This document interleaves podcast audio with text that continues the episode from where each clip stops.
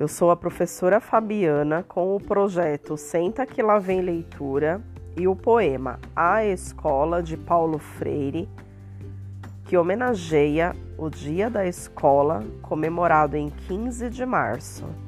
A escola é o lugar que se faz amigos. Não se trata só de prédios, salas, quadros, programas, horários, conceitos. Escola é sobretudo gente, gente que trabalha, que estuda, que alegra, se conhece, se estima. O diretor é gente, o coordenador é gente, o professor é gente, o aluno é gente, cada funcionário é gente. E a escola será cada vez melhor na medida em que cada um se comporte como colega, amigo, irmão. Nada de ilha cercada de gente por todos os lados. Nada de conviver com as pessoas e depois descobrir que não tem amizade a ninguém.